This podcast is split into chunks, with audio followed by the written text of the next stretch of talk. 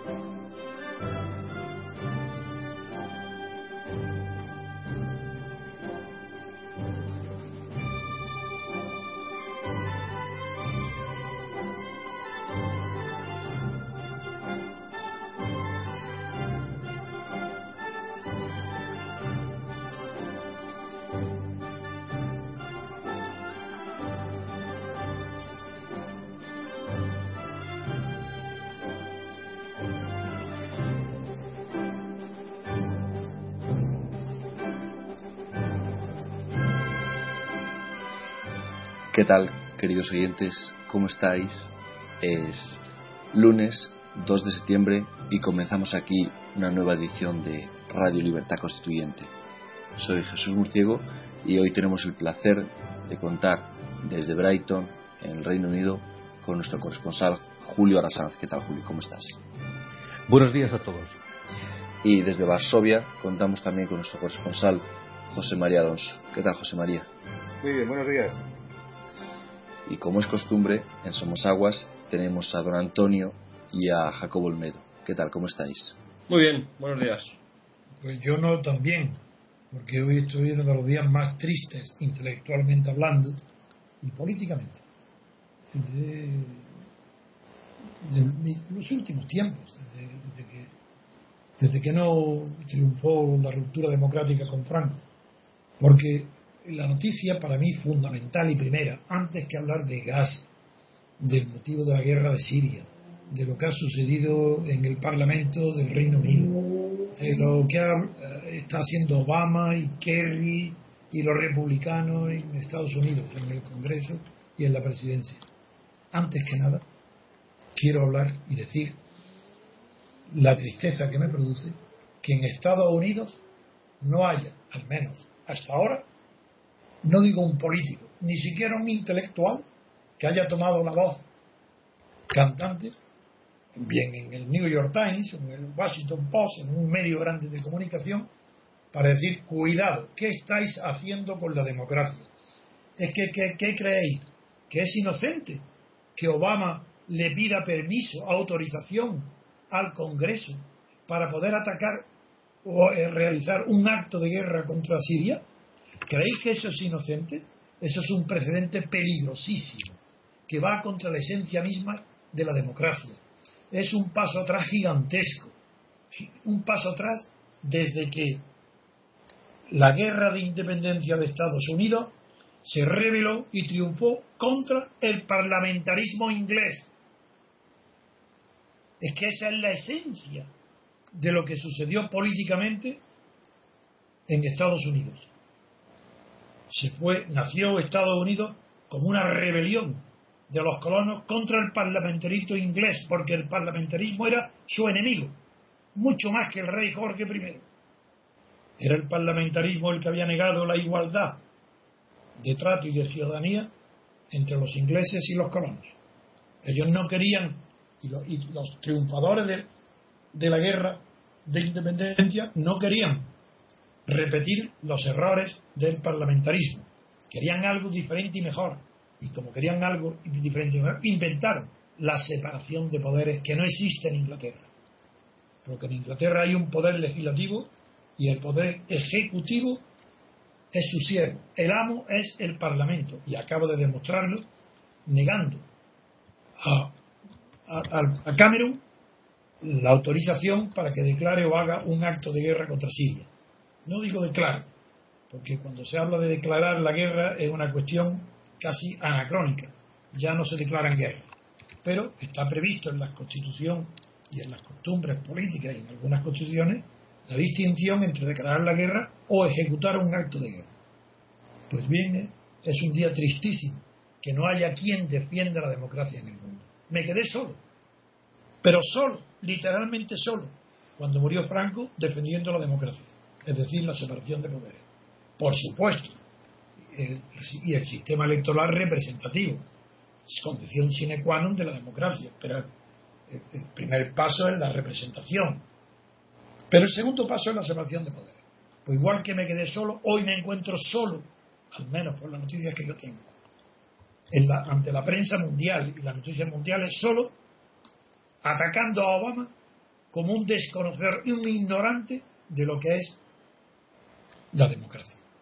No es que Obama esté obligado a pedir autorización al Congreso para atacar militarmente a Siria. No, no, no. A lo que está obligado es a no pedirle permiso. Es a lo contrario. Está obligado a no solicitar ninguna autorización. Ningún permiso. Es que esa es la democracia. O se conoce el sistema o está perdido. ¿Cómo, ¿Cómo, no hay nadie ya que defienda el valor tan inmenso que tuvo el descubrimiento que Hamilton, uno de los padres de la Constitución de Estados Unidos, llamó democracia representativa? ¿Cómo es posible que periódicos como El País publiquen artículos sesudos, pretendidamente sesudos, pero con una ignorancia suprema, diciendo que, hablando de, en la página internacional, en la guerra en Siria, en la segunda portada, un artículo publicado con todo Miguel Mora, el corresponsal en París, hablando de Francia, comienza diciendo la ilusión de la democracia parlamentaria. Mentira, no es verdad. Señor intelectual, señor periodista, no existe en el mundo ninguna democracia parlamentaria, porque son términos antagónicos. O es democracia o es parlamentario. En Inglaterra es parlamentario, en Estados Unidos es democracia, pero no existe democracia parlamentaria en ningún país del mundo. Esta ignorancia tan grande está compartida por todos, por todos. Y lo más triste es que Obama y Kerry y la clase política de Estados Unidos parece que también ignoran lo que, más, lo que tienen de más valor ellos, su conquista, el hallazgo de la democracia representativa. No hay más que dos clases de democracia, la antigua, la griega, era la democracia directa, que no era, representativa porque no había representación, no había diputados representantes.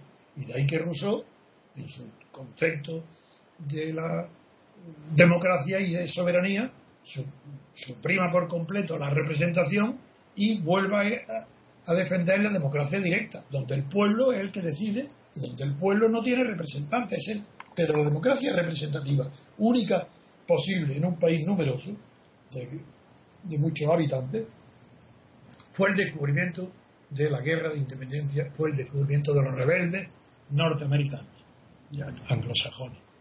Y ahí este señor que publica en el país, que se llama Miguel Mora, este pobre ignorante, dice que también, literalmente, que esa democracia parlamentaria, para el acto de declarar una guerra,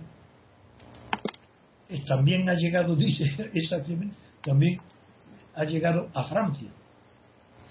Tal vez la democracia más presidencialista del mundo. Otra vez digo, mentira. Es que no se puede hablar de otra manera frente a los intelectuales. No se puede decir eso no es cierto, eso parece, no señor. Igual que decía Unamuno que una persona que carece de vergüenza hay que llamarle sinvergüenza, cuando se dicen barbaridades como este, hay que decir mentira. Mentira, no hay, absolutamente mentira.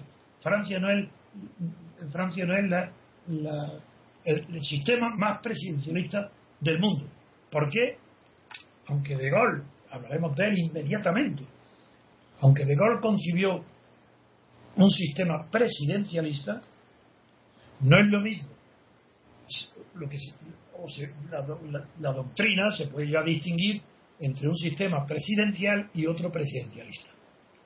El presidencialista es el que lleva hasta sus últimas consecuencias, que sería el americano. Y, las últimas consecuencias de que haya un presidente es que ese presidente hay separación de poderes y no necesita permiso ni confianza ninguna para gobernar, designar el gobierno y elaborar su programa. Eso sería el sistema presidencialista, que ese es el ejemplo típico es Estados Unidos. En cambio, De Gaulle concibió un sistema muy parecido, pero con una enorme diferencia. Y se le puede llamar sistema presidencial, donde la autoridad del presidente es muy grande, dirige el Ejecutivo, dirige también, claro, naturalmente las acciones de guerra, pero, pero para formar gobierno y, y, aplicar su programa de gobierno necesita que el Parlamento apruebe una, una especie de moción de confianza, que dé su confianza. Y eso en Estados Unidos es imposible. Por eso se llama separación radical, para distinguirla, el Ejecutivo del Legislativo, para distinguirlo de una separación eh, incompleta en Francia entre el Poder Legislativo y el Ejecutivo, ya que el Legislativo tiene que aprobar el gobierno y el, el, programa de gobierno para que éste comience a, ser legal. Pues, volviendo al tema de que estoy hablando y a la tristeza, eh, acabo de volver a De Gaulle. De Gaulle, cuando De Gaulle se inspira, después del golpe de Estado, claro, por la independencia, para, por, la guerra de independencia de Argelia, después que De Gaulle en el año 56 transforma radicalmente la Constitución y abandona el parlamentarismo, justamente lo abandona que era lo que había caracterizado a todas las repúblicas francesas, a todas sin excepción, porque con un, un sistema cuasi presidencialista con, con Napoleón III, pero fue el imperio, no fue la república. Pues bien, le da un giro total de Gaulle y amparándose en otros eh, en sus conocimientos y las necesidades prácticas que él tenía como militar y como hombre de acción y forma presidencialista o mejor dicho sí la, la presidencial que existió que ha inspirado a la constitución francesa no me imagino es imposible imaginar que en Francia que incluso necesita el presidente del gobierno el, perdón, el jefe del Estado, el, presidente de la República, necesita, después de las elecciones, que el Poder Ejecutivo sea aprobado su gobierno y su programa. Sin embargo, en materia militar, figuraros de Gaulle, iba a consentir de Gaulle que alguien tuviera que someterse el ejército a, la opinión de otro que no fuera él. Eso era imposible. Y por eso en la República Francesa es igual. Holanda no puede es que está obligado a no consultar, a no pedir autorización de ninguna manera, ni al Senado ni a la Cámara. Es imposible. Eso va contra, es una violación, no es que sea, pueda hacerse. Claro que sí, se puede hacer, eh, pero por añadir, como dice, por, añadidura. Pero es que por añadidura es introducir confusión, es demostrar que el jefe del Ejecutivo no tiene carácter, personalidad, fuerza para declarar la guerra, no digo declarar, para hacer actos de guerra contra otro país extranjero. Eso, ¿y qué es lo que resulta? Bien, yo lo que digo ahora es que los que hemos, eh, por lo menos dedicado tantos años de mi vida al conocimiento de la historia, al conocimiento de las grandes personalidades de la historia política, tanto de los griegos como de los romanos, como del Renacimiento, como de la época moderna, como en las vidas paralelas, en, las obras de Plutarco, después de haber examinado la conducta y el comportamiento de los principales dirigentes de la humanidad en todos los tiempos, jamás había visto algo como estoy viendo. Yo no sé, creo que no hay ningún, creo que no hay antecedente alguno a la decisión de Obama de someter un acto de guerra a la aprobación del Congreso. Creo que no hay antecedente ninguno. En cualquier caso, destruye la esencia de la Constitución americana va contra el espíritu de la Constitución americana. Es que es inconcebible que nadie lo advierta. ¿Y por qué? ¿Por qué pongo yo este énfasis? Diciendo que digo aquí que está prohibido. Es que no, es que no debe ni, siquiera consultarlo por cortesía al Parlamento. ¿Por qué? Porque el peor defecto que puede tener un político es la cobardía. El peor defecto que puede tener un jefe de Estado es la pusilanimidad, que sea pusilánime. Eso es peor que que sea corrupto. Por ejemplo, Clemenceau era corrupto. Clemenceau tuvo, el, que fue presidente de la República, de la Cuarta República Francesa, de la Tercera República Francesa, tuvo complicaciones en una fe de vinos de Argeria, que tuvo que estar apartado y escondido en las provincias porque tomó, tenía parte en esa corrupción. Pues bien, cuando llegó la guerra del 14, Francia estaba perdiendo ante el como le pasó después también en la última, en la guerra mundial. Pero en la guerra europea del 14, cuando estaba Francia debilitada, discutiéndose las líneas las, y la cesión, y no había, no había voluntad de combate, y había una especie de, abandonismo, de, resignación.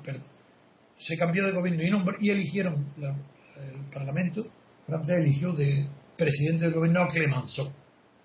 Y un buen periodista inglés del Times de Inglaterra, enseguida tuvo la suerte de que tenía concertadas, por lo visto, algunas entrevistas con él, bueno, tuvo que enseguida, en la primera semana de su elección, lo entrevistó. Y le preguntó que cuál era su programa. Figúrese a Clemenceau, que era un hombre de carácter, le llamaban el tigre. Preguntarle a Clemenceau, que acaba de ser nombrado presidente, jefe de presidente de la República. Preguntarle que cuál era su programa y él dijo, perdonar que lo diga en francés y casi con el desprecio y el, y el sonido que tiene dicho en francés, no con el acento de Clemenceau, sino con el mío. Le pregunta, ¿qué va usted a hacer? ¿Cuál es su programa? Y dijo, faire la guerra. Hacer la guerra. ¿Qué programa? Eso demuestra lo que es un político. Ese hombre tenía carácter. Ese hombre, que era, era un genio, ese hombre triunfó y ganó la guerra. Ahora, estos, ¿quién son estos? ¿Hollande? ¿Puede ser comparado a De Gaulle? ¿Puede ser comparado a Clemenceau? Es que es la, es la sombra, es el ridículo. Él estaba muy ufano cuando, antes de que Cameron perdiera la votación y fuera desautorizado por el parlamentarismo inglés. Parecía muy ufano Hollande, muy contento de poder vencer, que ya lo hablé el otro día, su carácter uh, un poco indolente, apático, poco valiente. Estaba contento de decir, yo voy a la guerra, hago un acto de guerra contra Siria, voy con Estados Unidos. Holanda pierde la votación, no, perdón, Cameron pierde la votación en Londres y en París tiemblan las piernas de Holanda le produce pánico quedarse solo. Y a pesar de que lo sigue diciendo, ya hay voces que empiezan a pedirle que pida también autorización al Parlamento francés. Claro que el eh, Francia no tiene tradición de parlamentarismo, porque el parlamentarismo que es verdad que antes la Cuarta República era parlamentaria, pero el parlamentarismo francés no tiene nada que ver con el parlamentarismo inglés. Solamente los que no conocen las instituciones políticas, el nombre los puede confundir. El parlamentarismo inglés tiene una tradición mm, mucho más fuerte, más, más ejecutiva que el francés de la Cuarta República, no es la actual. Porque el inglés proviene de una deformación, de un abuso de poder de Walpole, que aunque en su origen había separación de poderes, entre cuando llegó el rey Jorge I, en el acta había teóricamente separación de poderes, pero como de hecho no había ni un solo partido que pudiera reunir la mayoría. Y el, rey, que no sabía inglés ni conocía a nadie, no podía formar la mayoría, tú, se amparó en la audacia, la osadía y la falta de escrúpulos de Walpole, que formó a su alrededor una mayoría mediante la corrupción o sistema del de expolio que es conceder favores de dinero, explotación de compañías de India o concesiones administrativas a los diputados que se sumaran a él para formar una mayoría de gobierno. Bien, eso, eso dio una tradición de eficacia y de modernidad al parlamentarismo inglés, pero nunca la, la, claridad y la nitidad de la separación de poderes que caracteriza a la Constitución americana, que fue la primera. En Francia, en cambio, no hay tradición de esa pureza parlamentaria. Y por eso, ante la debilidad de Holanda, que ya todo el mundo ve, pues los partidos de oposición la, derecha está pidiendo que consulte al Parlamento también, como en Inglaterra. Y sería otro atentado a la Constitución. Menos mal que aquí sí, en Francia sí ha habido ya voces diciendo que eso está prohibido. Que, que, no es que pueda pedirle, es que no debe, no puede. Ahí se han dado cuenta en Francia que no es una democracia tan perfecta como en Estados Unidos y hay voces que ya se están levantando contra la posibilidad de que Holanda consulte a los diputados. Pues bien, con esto eh, trato la primera parte de mi intervención, que es mi escándalo intelectual de que nadie conozca lo que es la democracia, siendo tan sencilla de conocer, porque yo no me la estoy inventando. No se trata de que yo tenga una idea personal y particular de la democracia y quiera que los demás coincidan conmigo. No, no, no. Yo respeto lo que la democracia que inventó, que inventaron los padres de la Constitución americana y que Hamilton llamó democracia representativa. Yo la respeto totalmente, eso no es una idea mía, pero sé en qué consiste. Y como sé en qué consiste, digo, Obama no sabe en qué consiste la democracia. Porque si ahora, una constitución, una democracia, un sistema político no se transforman, se varía en función de los acontecimientos de las personas. Da igual. En este sentido pasa igual que pasaba antes con la monarquía. Las monarquías aceptaban el riesgo de tener leyes, reyes inteligentes o acusados mentales. La monarquía no cambiaba por el hecho de que el monarca fuera un idiota. Bueno, pues y lo mismo pasa con la democracia. Y en general con las instituciones y con las constituciones. No se cambia una constitución para adaptarla a las circunstancias. La constitución francesa no permite que le pida Obama autorización. Y no es algo que, que, no es necesario, pero que se puede hacer, no. Porque si se hace, perjudica, le quita autoridad moral al presidente de la República. Es perjudicial que pida autorización. Es negativo. No es algo que se pueda añadir en la misma vía positiva. No, no, no, no. Es algo que abunda en la demostración de que Holanda es incapaz de gobernar por sí mismo. Incapaz, no tiene talla de ser presidente de la República. Por eso no puede permitir permiso y cualquier titubeo ahora, incluso dando marcha atrás, como ya está dando, porque antes estaba dispuesto a atacar él solo. Tanto éxito ha tenido en Mali, que, y tanto éxito tuvo, pero ahí no fue solo, fue con Inglaterra, con el Reino Unido en el ataque a Libia, pues, que ahora estaba dispuesto a andar, parecía que estaba dispuesto a hablar solo, porque estaba seguro que Obama no iba a dar marcha atrás. Y ha sido cogido ahora con el paso cambiado. Es decir, Holanda está aterrado. Aterrado. Y volvemos entonces ahora a Estados Unidos, aterrado de que Obama no pueda, desde luego no va a atacar ahora, por lo menos durante 10 días, no puede hacer nada sin, sin que antes se pronuncie la autorización que ya ha anunciado en la Cámara de Representantes, no, del Senado, del Senado. Pero es que para reunir la Cámara de Representantes hace falta mucho más tiempo. Yo creo que entre unas cosas y otras, antes de un mes, porque también hay que esperar que la ONU, ahora ya todo el mundo lo pide, que la ONU publique la, la, investigación que ha hecho sobre el armamento químico, que será la segunda parte de nuestra intervención luego. Pero de momento tanto Obama como Holanda están paralizados de pánico, de miedo. Son, están demostrando que no son personas capaces de gobernar, de ser presidentes de una gran nación. Obama era una maravilla como candidato. Tuvo una primera legislatura pasable, peor que de candidato, pero, pero ahora, en el, momento supremo, que es un acto de guerra, que es la guerra, que es lo que decide los caracteres y la opinión y las, y las personalidades, pues ni Obama está a la altura del cargo que tiene, ni Hollande tampoco. Es una decepción y es un día de tristeza. Porque las guerras tampoco se pueden someter a la opinión pública. Si es que esto implica una opinión, una ignorancia absoluta de lo que es la política, ya no la democracia. Pero ¿cómo un acto de guerra va a ser sometido a la opinión pública? Una de dos. O la opinión pública está exacerbada porque ha perdido un partido de fútbol y, y está a favor de una guerra como pasó en Honduras, la guerra de fútbol. O bien la opinión pública está dominada por el pacifismo, no, no tiene información, no conoce lo que puede suceder en un país determinado y se pronuncia siempre en contra de la guerra. Muy bien.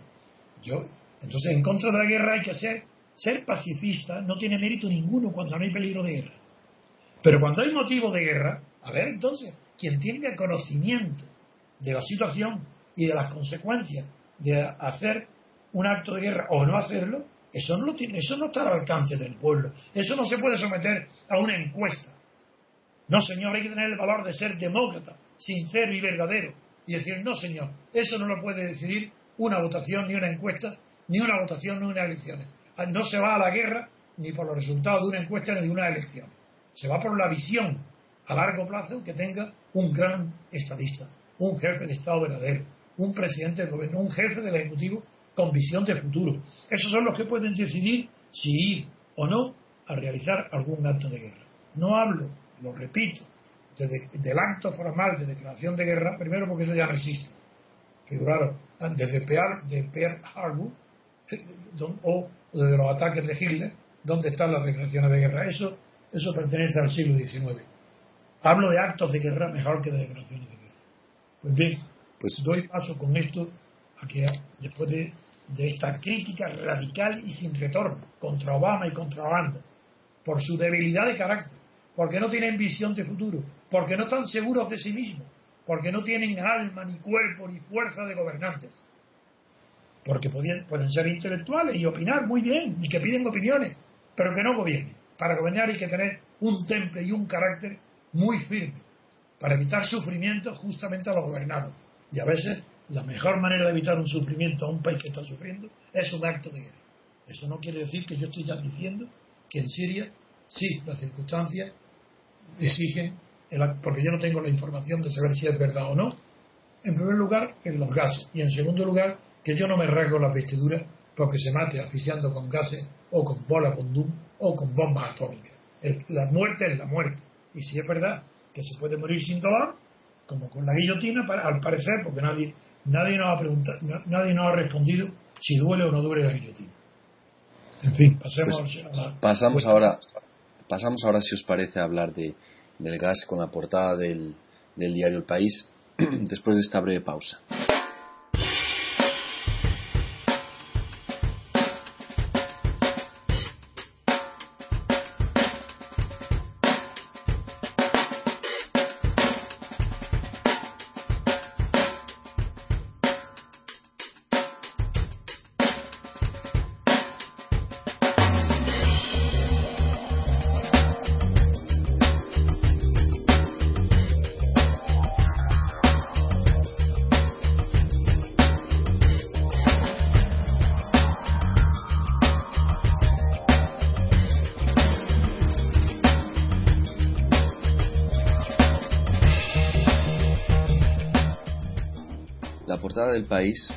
Titula lo siguiente. Washington y París presentan más pruebas contra el Assad. Estados Unidos afirma que Siria usó gas sarín en la matanza de Damasco. La incertidumbre en el Congreso deja en el aire la acción militar de Obama, como hemos hablado previamente, y la oposición exige a Hollande votar sobre el ataque. Don Antonio, me gustaría preguntarle sobre sobre el gas sarín eh, y cuál es su opinión. Bien, eh, las armas, en primer lugar, lo que pasa, lo que la noticia de hoy es que no está en Estados Unidos respecto a este tema, está en Francia, que parece ser, a ver si es verdad esto, pero como hay un motivo de guerra, un casus belli, lo del gas, veremos a ver si es verdad. Pero Francia lo que ha descubierto hoy no es que exista que haya no es, el bombardeo con buses, no con misiles, parece que de gas entre la población civil, sino que en, en Siria tiene el almacén más importante del mundo de tres tipos de gas. El mostaza, el, el, más corriente conocido, que es el, sarín, y otro, que se nombra por unas siglas nada más, X, ¿no? Que parece ser que es el mal letal, el más fuerte de todos. Entonces, y que tiene mil toneladas de agentes químicos. Esa es la noticia. Claro. Esa es una noticia peligrosísima, pero que no añade nada al hecho de saber si ha utilizado o no y quién lo ha utilizado el armamento químico contra la población civil. Porque si no estaríamos como en Irán. Todavía no está la prueba de Irán de que tenga eh, armamento nuclear. Pero si lo tuviera, igual una cosa es tenerlo, otra cosa es usarlo. Y hay que evitar que lo tengan cuando no hay, cuando no hay muchas garantías de que los países que lo tienen posean también controles humanos y de, culturales y tradiciones que impidan utilizar eh, cuestiones tan horrorosas contra las poblaciones civiles del mundo, como es la, energía nuclear o, agentes químicos que se difunden por el aire no se sabe hasta dónde. Pero eh, esto es otra cuestión. Y me importa muchísimo destacar que, así como Kerry, el secretario de Estado norteamericano, ha hecho mucho hincapié en decir que, que ha descubierto la hora y el día y la forma en que fueron lanzadas las bombas con gas química. Pero no ha dicho todavía que tenga prueba de que las lanzara el gobierno o los rebeldes. Putin y todos los partidarios de, la no intervención en Siria, algunos, no todos, algunos están ya defendiendo la tesis de que no, no hay prueba ninguna y se ríen diciendo si de verdad tiene pruebas Estados Unidos de que el gobierno sirio, el Assad, ha utilizado el gas, ¿por qué no las presenta? y me recuerda tanto, tanto a las discusiones que hubo con Irak a propósito de las armas de destrucción masiva, porque es verdad que el gas también es un arma de destrucción masiva, los gases letales. Lo recuerda tanto que es que parece una repetición mecánica de, la falta de argumentos. No lo sé. El hecho es que el ONU, por un lado, ya Estados Unidos y Francia están esperando ya, han decidido esperar a la ONU. Antes despreciaban la ONU. Decían que no tenían necesidad de esperar nada porque ellos sabían, como Aznar cuando, cuando Irak, sabían que era el gobierno el que había utilizado el, el armamento químico. Ahora ya están decididos a esperar a la ONU. ¿Qué pasará si la ONU niega que, supongamos, hay dos hipótesis. Puede ser que la ONU, los investigadores de la ONU que estuvieron en Siria digan que no han encontrado rastros del uso de armamento químico por parte del gobierno, e incluso como algún periódico ya, según me ha dicho, pero yo no lo he leído, por eso no lo digo, pero le invito a Jacobo a que lo diga. Me han dicho que en ABC ya dejan, o, o míralo a ver, porque es que me dijo esta mañana al entrar que en ABC ya insinúan que, los gases, las armas químicas, pudieron utilizar, utilizadas por los rebeldes. Los rebeldes, que ya no son como los primitivos rebeldes, sino que hay una mezcolanza de toda clase de ideología e incluso de terroristas. Porque sí sé que uno de los pasos atrás de los gobiernos de Estados Unidos para armar a los rebeldes es se utilizó el argumento de que los de que los rebeldes ya no estaban solos, que había incluso algunos terroristas dentro. ¿Qué es lo que dice? El, el ABC dice textualmente, eh, una corresponsal de Associated Press, entiendo que es AP, afirma que el ataque en Damasco fue obra de los rebeldes. Pues ya está. Es decir, si ya empiezan las noticias de que el ataque con armas químicas fue, fue, no fue del gobierno, claro, se está engrandeciendo la figura de estadista de Putin. Es que, lo que está surgiendo es Putin a marcha forzada. Está surgiendo, están fabricando un Putin, que igual que se decora la cara y el pelo y, se, pues están, están fabricándose como un estadista, puesto que está acertando en su oposición a Estados Unidos en casi todas las cuestiones donde, donde interviene.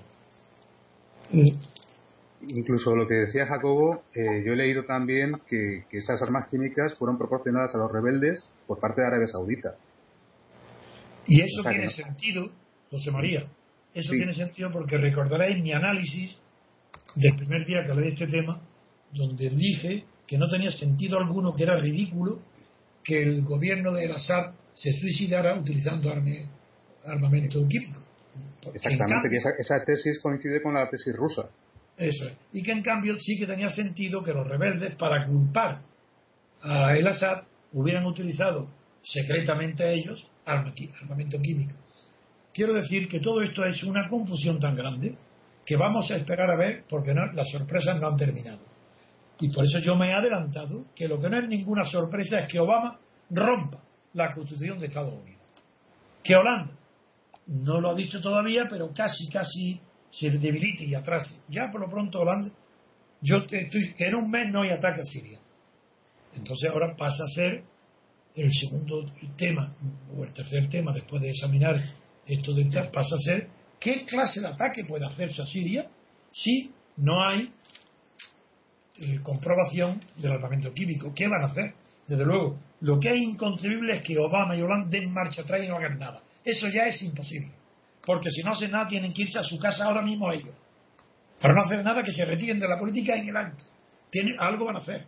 Entonces, como lo más práctico, lo más sencillo es hacer lo que menos comprometa, pues es casi seguro que habrá bombardeos desde, desde el mar para no pisar la tierra, desde el mar Mediterráneo, frente a las costas sirias y del Líbano también, que están muy cerca, bombardear determinados objetivos, pero como objetivos eh, militares de Siria. Pero, como ya ha publicado toda la prensa del mundo, que el gobierno sirio lleva tantos días sabiendo ya que va a ser bombardeado, ha tenido tiempo, y lo dicen toda la prensa, de trasladar todos sus armamentos a lugares distintos donde estaban y a, sí, a movilizar en el sentido literal de la palabra, mover dentro del espacio los objetivos que podrían ser interesantes para ser destruidos por Estados Unidos. Ahora bien, esto plantea un tema enorme que me recuerda muchísimo, que nadie ha planteado todavía, y yo lo planteo por primera vez. Si se bombardea Siria, hay un riesgo muy grande de que suceda como en Irak y con, en Bagdad, que fue el saqueo, la destrucción, aquí no habría saqueo, también habría, la destrucción del museo arqueológico, el Museo Nacional de, Damasco, uno de los primeros del mundo, como el de Bagdad. Es que cuando se habla de Siria, hoy han pasado tantos años desde que Siria fue la cuna de la filosofía, y no la cuna, sino la mecedora de la filosofía platónica. Hace tantos años, desde el siglo IV, en el siglo IV, Siria ocupaba el primer lugar de la reflexión filosófica en el mundo occidental. Jámblico era una figura universal. Yo la he estudiado de joven. A Jámblico. Y el Edesio de Capadocia fue maestro de filosofía nada menos que de Juliano el Apóstata, allí en Siria. Las escuelas de Alepo, de, filosofía, son famosas. Yo he estudiado todo eso de joven. Figuraron el, los, los omeyas. eso, ya no es Siria. Eso, eso es Andalucía, eso es Bagdad. Procedían de Damasco, el califato omeya. Ah, ¿sí? Sí, sí, sí, sí. Seguro, seguro. ¿eh? No, pero que creí que venían de. Ah, sí, es verdad, de Damasco, sí, lo de Córdoba, sí. Claro, claro. Pero, eso es anterior y no tiene la. No, anterior, no, eso es posterior, muy posterior. Eso es claro, en la Edad Media, eso es muy posterior. Yo estoy hablando del siglo IV en la cuna, por la influencia que ha tenido en el mundo occidental y en nosotros, en el cristianismo, en la Iglesia Católica. Es que todos estos personajes que he nombrado son, influyeron enormemente en la patrística, porque son todos, siguen la línea neoplatónica de Plotino y la desarrollan de una manera de otra.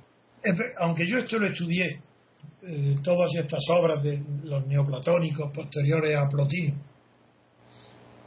por la influencia que tuvieron también, porque es interesante, interesante para conocer la escolástica y la formación luego del, para conocer luego Santo Tomás y, y la, Suárez, todo esto son antecedentes que hay que conocer.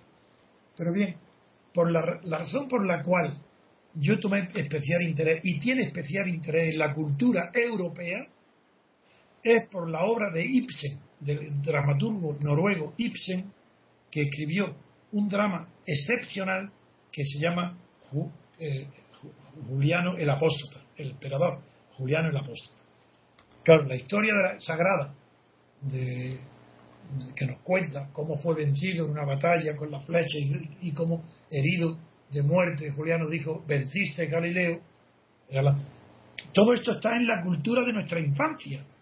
Y esto está ahí, ahí porque esta filosofía de la que hablo, que era procedente de Siria, los neoplatónicos, es la corte intelectual que rodea a Juliano cuando pasada su época de influencia de Edesio de Capadocia, el politeísmo se entrega al culto del sol, el, sol helio, la religión, y, con, un, y eso es lo que cuenta con un rigor intelectual impresionante el, dramaturgo Ibsen, que prescindía con una obra que es irrepresentable, es una obra de teatro, pero para representarla haría falta uno o dos días completos sin interrupción.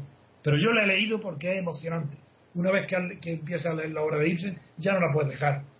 Y es una de las obras que más me ha a mí conmocionado. Entonces, esto hablo de que, claro, yo no soy una excepción. Aquí hay, en, Europa hay miles de intelectuales, filósofos, arqueólogos, que, que adoran que, lo que proviene de Siria. Y esto puede ser destruido, robado, aplastado por las armas, por los bombardeos de la flota americana en el Mediterráneo. Esto es lo que yo quería añadir. Mi respeto a la cultura siria, la del siglo IV. No estoy hablando, antes cuando he interrumpido los dos meses, porque yo distingo entre la cultura islámica, que no es la nuestra, de la cultura siria del 4, que es la nuestra. Esa es nuestra cultura. Esa es cultura occidental, aunque venga de, Oriente, pero del Oriente Medio. Pero en cambio, los amayas ya pertenecen a la cultura islámica. Y por eso yo no entré ahí en ese tema. En fin, ahora a ver qué, más se ocurre preguntar o pues, comentar. Eh, pasamos ahora a revisar eh, lo que dice la repercusión en la prensa británica e internacional después de esta breve pausa.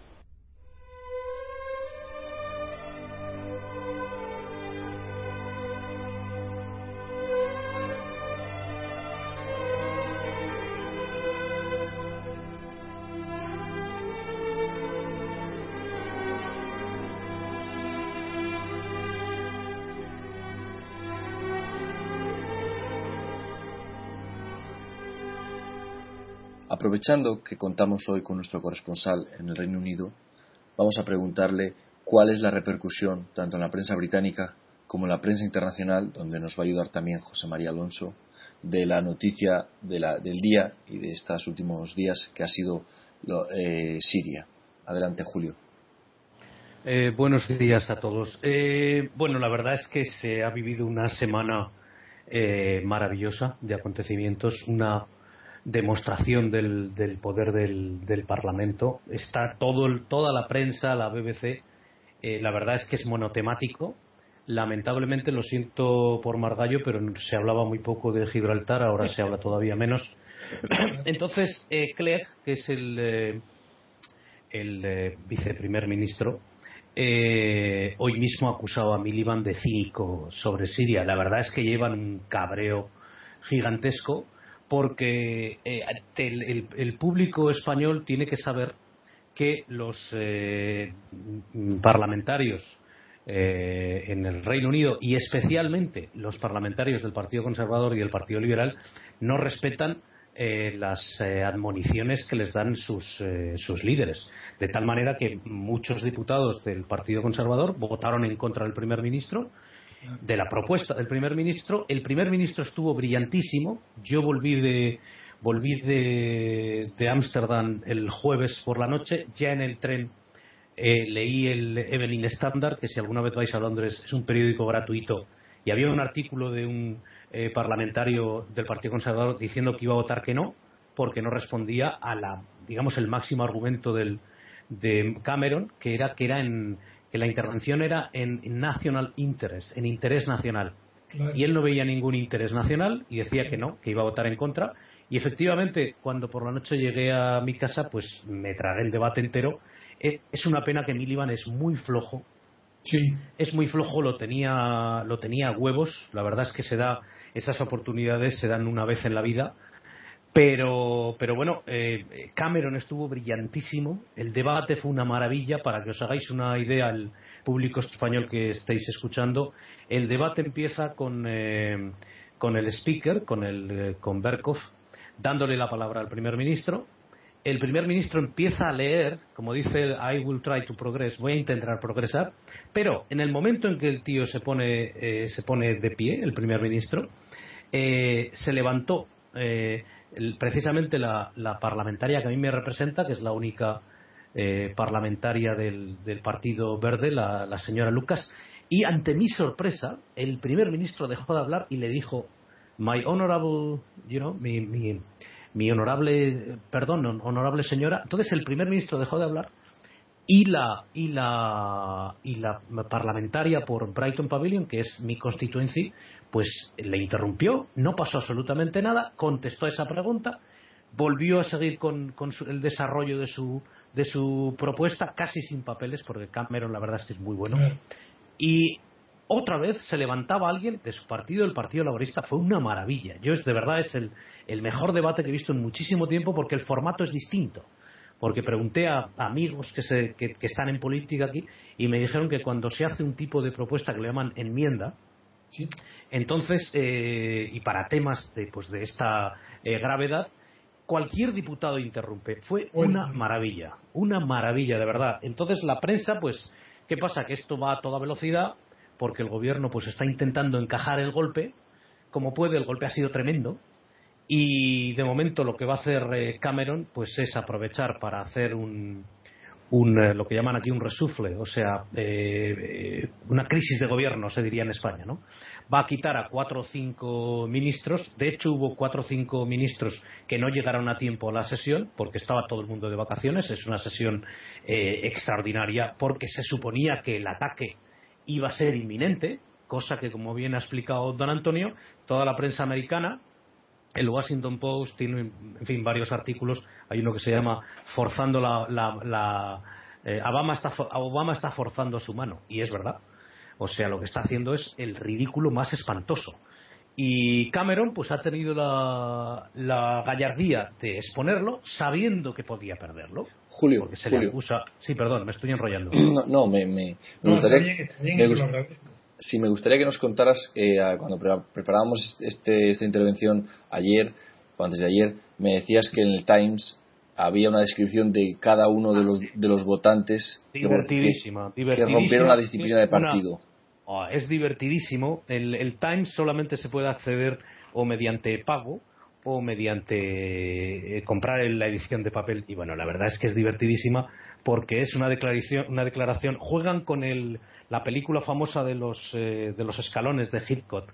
¿Sabéis aquella película en la que se buscaba quién era el criminal? Bueno, pues vienen las... Viene, es divertidísimo.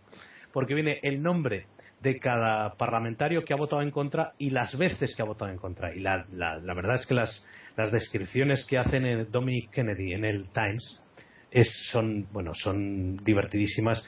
Eh, dice, por ejemplo, de David Ames, un tío de, que bueno, este es independiente, este ha votado diez veces en contra del gobierno de coalición.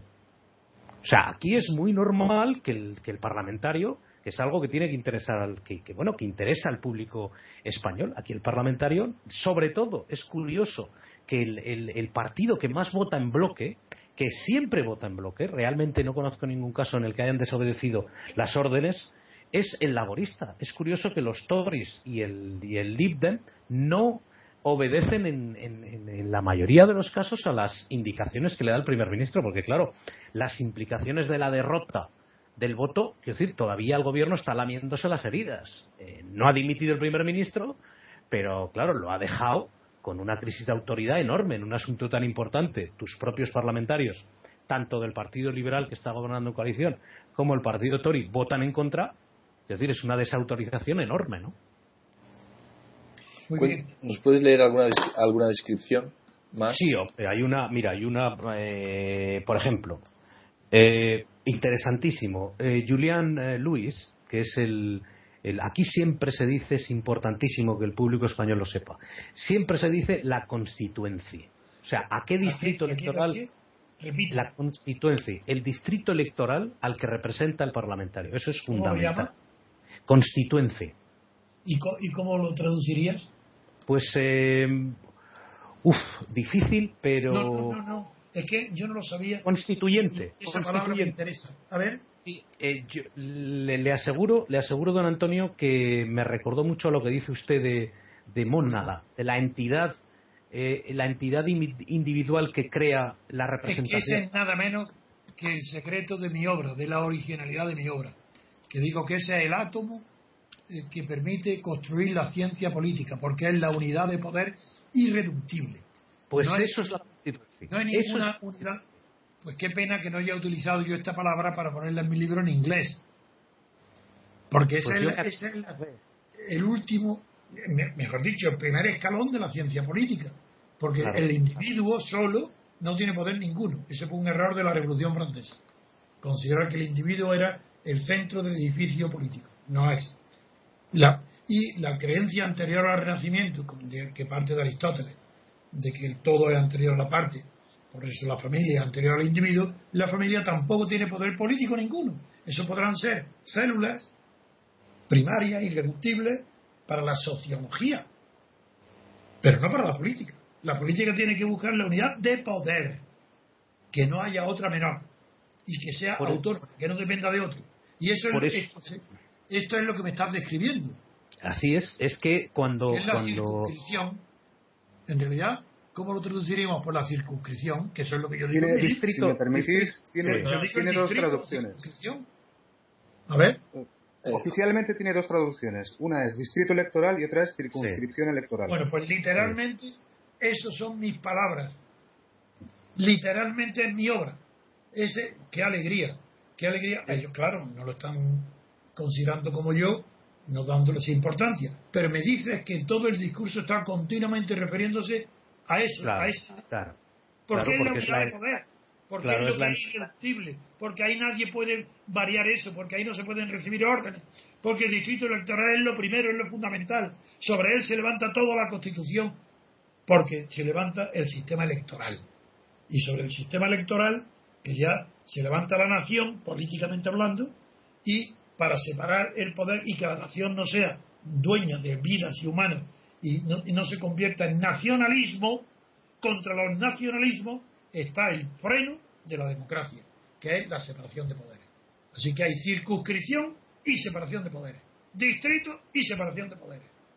Ese es el secreto de mi libro y de por qué doy tantísima valor e importancia a la ciencia política. Porque antes, antes de mi obra no hay ciencia política, mientras que yo he construido mi obra basándome en datos y razonamientos que puede seguir un científico, no un humanista, un científico. Ya, bueno, pues eh, eh, mm, eh, ya digo que yo me acordé cuando descubrí cuando descubrí esa palabra me acordé de lo que había escrito usted en sus libros. Es que se ve que están tocando el meollo de nuestra esencia. Es que están diciendo igual que nosotros, pero nosotros hemos sacado la consecuencia. Ellos saben que están diciendo, este es el poder, este es el poder. Sí, lo que pasa que, don Antonio, don Antonio, ellos tienen la ventaja de que su régimen funciona de esta manera que acabamos de ver y supongo que en la prensa española habrá alabanzas al poder del Parlamento británico no hay, no hay alabanzas. Nadie, nadie, dice, nadie dice que aquí el primer ministro no puede hacer lo que le dé la gana. Imposible. Eso aquí nadie ah, lo dice. Al contrario. Pues entonces no, no cumplen con su obligación. No cumplen con su obligación. Entonces. No, porque están defendiendo aquí la partidocracia. Ah, pues aquí, no. Aquí no. Y la corrupción. bueno, pues. volviendo, volviendo al tema anterior, eh, Julian Lewis, que es el, el eh, el representante por New Forest East. Cada constituency son entre 35.000 y 50.000 electores. Eh, eh, de hecho, cambian algunas, pues las boundaries que se hacen aquí, las divisiones, pues porque hay cambios de, en fin, cada cuatro años, pues porque hay eh, más gente que se ha ido a vivir un sitio y otro y suelen cambiar un poquito. Bueno, este tío es miembro del Comité de Inteligencia y Seguridad del Partido Conservador, tiene información, obviamente, que no está expuesta al público, y este ha votado que no. Quiero decir que es que eh, hay que analizar quién ha votado que no. Una de, recordáis que comenté a Sarah Wollaston, que fue elegida en, ese experimento que hubo de primarias, que evidentemente el primer ministro eh, ha dicho que, bueno, vamos a esperar con lo de las primarias, y por supuesto también ha votado que no, pero es que Sarah Wollaston publicó un artículo ayer en el Guardian explicando por qué ha votado que no, y bueno, pues son todo cosas eh, pues muy fácilmente inteligibles. El concepto de nacional, interés nacional, pues es que es muy resbaladizo, en este caso más que en cualquier otro. ¿Qué interés nacional tiene el Reino Unido? Fin. No, no, eh, pero cuando se habla, cuando Obama ha dicho que Siria, el gobierno de Siria, es un peligro para la seguridad del mundo, yo le tomo el pelo completamente ayer porque eso es mentira. Y eso es lo que tú estás diciendo de ese diputado inglés que ha dicho contra el interés nacional, pues yo creo que no. Siria no está, no es un peligro para el interés nacional de Reino Unido. Exacto, pues exacto. De hecho, aquí lo que ha habido, aquí lo que ha habido, don Antonio, es una, estaba sobrevolando el, en ese debate que fue una maravilla, de verdad, qué maravilla. Habría que editarlo y verlo. Ha sido una maravilla y la grandeza de esos diputados que representan a sitios que no sabes la zona eh, eh, eh, realmente, pues claro, conoces Portsmouth y conoces Birmingham y conoces Londres, pero esos diputados con, con, fin, con que, los conoce solamente gente de su distrito y la grandeza con que con que el señor o la señora se levanta y le dice al primer ministro que es de su mismo partido, le hace una pregunta embarazosa que el, primer ministro evidentemente tiene muchas tablas, pero que, lo ponen contra las cuerdas. El diputado de su propio partido, porque su obligación la tiene con la gente a la que representa, no con el partido. Sí, lo que dices es admirable, me emociona, pero a mí, ayer y antes de ayer, expresé mi emoción no de esos diputados, sino del pueblo inglés, porque es el pueblo inglés el que ha producido ese fenómeno, ya que ha llegado el estado actual después de pasar por un periodo horrible de corrupción absoluta de los diputados, inglés, Tory y antes del lado, en el siglo XIX. Eh, por ejemplo, pocas personas en España saben que esa expresión tan socorrida que todo el mundo habla, burgos podridos, que todo el mundo lo ha oído hablar, diciendo que eran las... Eh, sí, hazaña, hazaña la empleaba. Eso es. Pues bueno, no saben, Burgos Podridos es una cuestión que sucedió en Inglaterra. Y es que los pueblos, pueblos de la costa del mar, que el mar había barrido y ya no existían, seguían los, votando, los habitantes, los partidos tenían sus votos. Como lo mismo que las almas muertas en la célebre novela rusa, pues igual contaban los votos de los pueblos desaparecidos. Por eso yo admiro al pueblo inglés, porque es el que ha depurado todas esas tradiciones y hoy hay una seriedad en la representación de distritos que no existe en ninguna parte del mundo y es el mérito del pueblo inglés. No, pero además otra cosa es que ha habido eh, representantes que cuando la prensa les ha dicho eh, ¿por, qué ha ¿por qué ha votado usted en contra? Y ha habido representantes que han dicho ¿por qué he consultado con mis representados y me han dicho que vote en contra? Claro, ahí está el secreto. de manera que cuando, cuando dijo usted, cuando usted dijo en el, solo he podido oír un, programa esta semana, pero cuando dijo usted que esto era eh, fruto de que la opinión pública, los representados han cambiado su percepción con respecto a la guerra, porque esto es una guerra, un acto de guerra es una guerra. Me da igual que lo llamen intervención militar como ataque, como nada. Hay que, quiero decir, el español tiene la riqueza que no tienen otros idiomas de hablar directamente. Es un acto de guerra, luego un acto de guerra es guerra. Entonces, han intentado, eh, Cameron intentó rebajar en todo momento desde su intervención, desde su primera intervención, rebajar el contenido, eh, diciendo no, es una cosa puntual, no va a haber tropas sobre el terreno. ¿Por qué? Porque la gente está harta del pufo de Irak y de Afganistán, porque ha sido un desastre. Claro, pero quiero recordarte a ti y a todos los oyentes que en realidad esa independencia del pueblo, del votante, respecto del votado, es decir, la independencia del elector frente al elegido, es en realidad un desmentido a la doctrina que creó Burke en su famoso discurso a los electores de Bristol que, si no lo recordáis, yo hablo con frecuencia de él, porque es anterior a la doctrina del abate Sieyes para justificar la prohibición del mandato imperativo. eso está en, en, Mundo Burke y eso lo ha corregido la práctica y el pueblo inglés. En el discurso a los electores de Bristol, Burke dice, una vez elegido un diputado de distrito, ya no es diputado, ya no representa el distrito, representa a la nación. Yo vuelvo a decir, como estoy acostumbrado ahora, mentira, eso no es verdad. Eso es un camelo. El diputado de un distrito representa al distrito. Y, al hecho, y por el hecho de ser elegido no se transforma en un diputado nacional. Eso es otra cuestión distinta. Y ahora me alegro muchísimo que la experiencia de estos días y lo que tú estás contando, estás poniendo de, evidencia el valor tan inmenso que tiene el elector.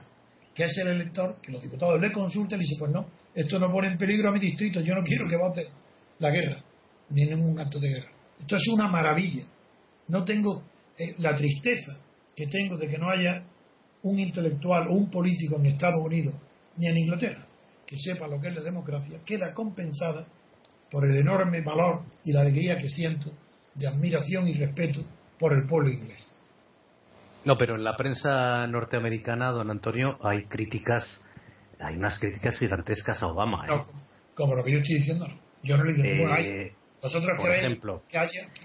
yo digo antes, antes de que digáis nada, no creo que haya un solo medio de comunicación capaz de decir que Obama está destruyendo las bases de la democracia.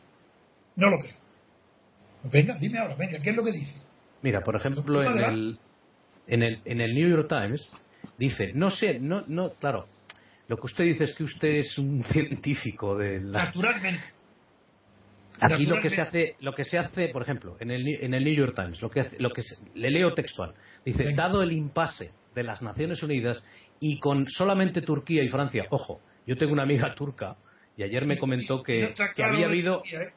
no, no, que había habido unas, eh, había la oposición está aprovechando para atacar al gobierno islámico porque la oposición no quiere de ninguna de las maneras que, Turquía entre en este avispero. Sigue, sigue, cuéntame, no, no, no doy la cuéntame. Ok, Turquía y Francia como los únicos aliados que públicamente apoyan la intervención eh, americana, el deseo de Obama de buscar la bendición del Congreso, y dice, incluso cuando él mantiene que él mm, legalmente lo necesita. Ahí viene mi pregunta. Si no lo necesita, ¿para qué lo pide? Ah, no, no, no, no, no. Es que eso, es que no me ha oído ayer. No. Lo pide por debilidad de carácter, como, como está Holanda, porque es pusilánime, porque no es un hombre de Estado, porque no vale para gobernar, vale para animar una discusión, porque tiene cualidades inteligentes, es honesto, pero no tiene carácter. Y he dicho que la principal cualidad de un gobernante es el carácter, el valor, pero sobre todo la determinación de su voluntad no tiene que estar esperando la opinión pública, eso es otra cuestión. Sí que se critica, don, Antonio, perdone que le interrumpa, pero sí que se critica tanto en la prensa británica, en la prensa británica hubo un artículo ayer de Robert Fisk. Robert Fisk es el enviado del Independent. Dime qué critica la prensa. Es que lo, vale, Robert Fisk, Robert Fisk dice que eh, en, en, en, eh, en, la zona, en Siria y en Líbano y tal, pues que ya no tienen ningún miedo a lo que pueda decir Estados Unidos, porque no creen que Estados Unidos vaya en serio. Que cuando antes. y eso que tiene que ver con lo que yo estoy diciendo de manera absoluta. lo que yo estoy diciendo es, que Obama está atacando a la democracia de Estados Unidos. Y digo, eso no hay quien se atreva a decirlo en Estados Unidos. Pero no porque no sea verdad. ¿Cómo? No, no, no, siga, siga, por favor. Nada más digo esto. Tú me estás hablando de otra cosa que ya ponen en duda que sea verdad. Eso, yo de eso no hablo. Digo nada más que el acto de Obama de someter o pedir el acuerdo, hablemos más, el acuerdo de, la Cámara de Representantes y del Senado es un acto antidemocrático. No es que, es que no debe de hacerlo porque ataca a la democracia, porque está atacando a la separación de poderes, se está sometiendo a un poder al que no tiene que someterse. Él tiene un, tiene su deber y él no puede someterse al poder legislativo y se está sometiendo al pedirle un acuerdo. Eso va contra la Constitución, no solo contra el espíritu, contra su propia letra. Eso es un ataque a la democracia, es una brutalidad y, es una tristeza que en Estados Unidos no haya un periódico como el New York Times que lo diga en primera página. Eso no hay derecho. Y he contado, por ejemplo, lo de la determinación que tiene que tenía Clemenceau y no había democracia de hacer la guerra, porque eran hombres de carácter y este es un pusilánime tanto Obama como Holanda. Han roto la separación de poderes completamente.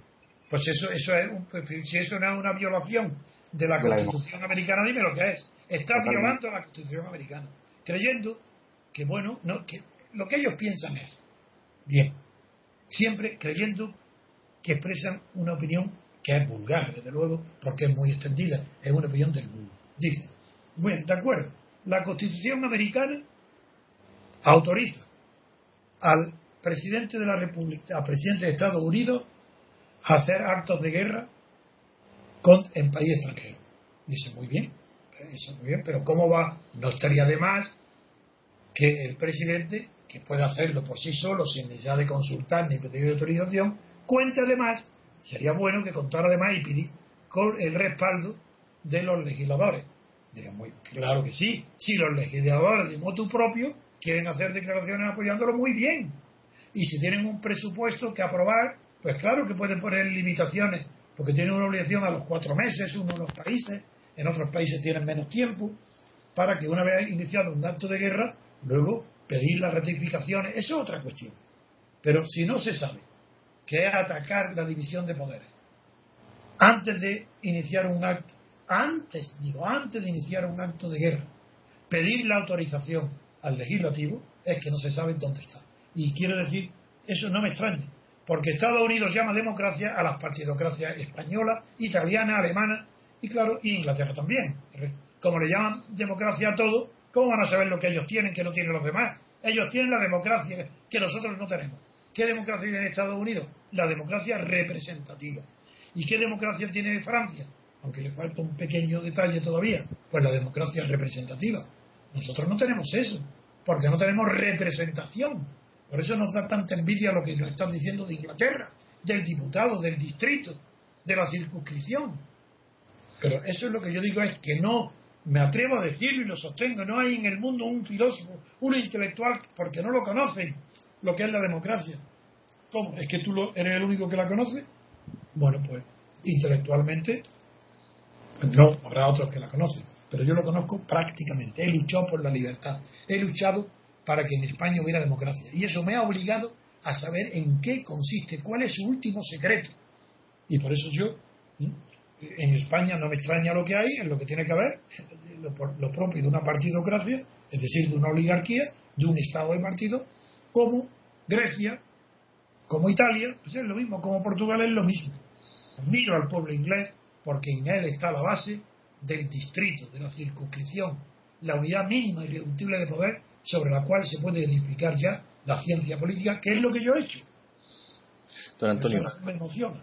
tengo una pregunta para usted al respecto de, Obama, que usted siempre comentó que fue un excelente candidato, pero cuando tomó posesión y vino a Europa imitó, imitó eh, la, demagogia europea.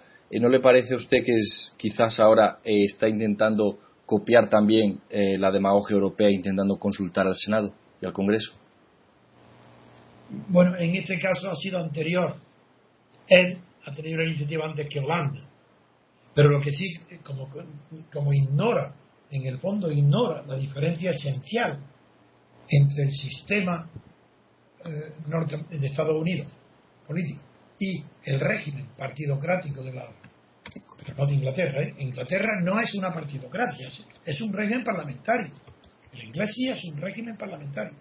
Pero como Obama parece ignorar esas diferencias, pues es verdad que influido no por la consulta, sino que influido por el resultado negativo de la consulta de Cameron, es por lo que está así. Mira, el, el Parlamento británico ha derrotado no a Cameron, a Obama y a Obama ha derrotado a toda la clase política mundial.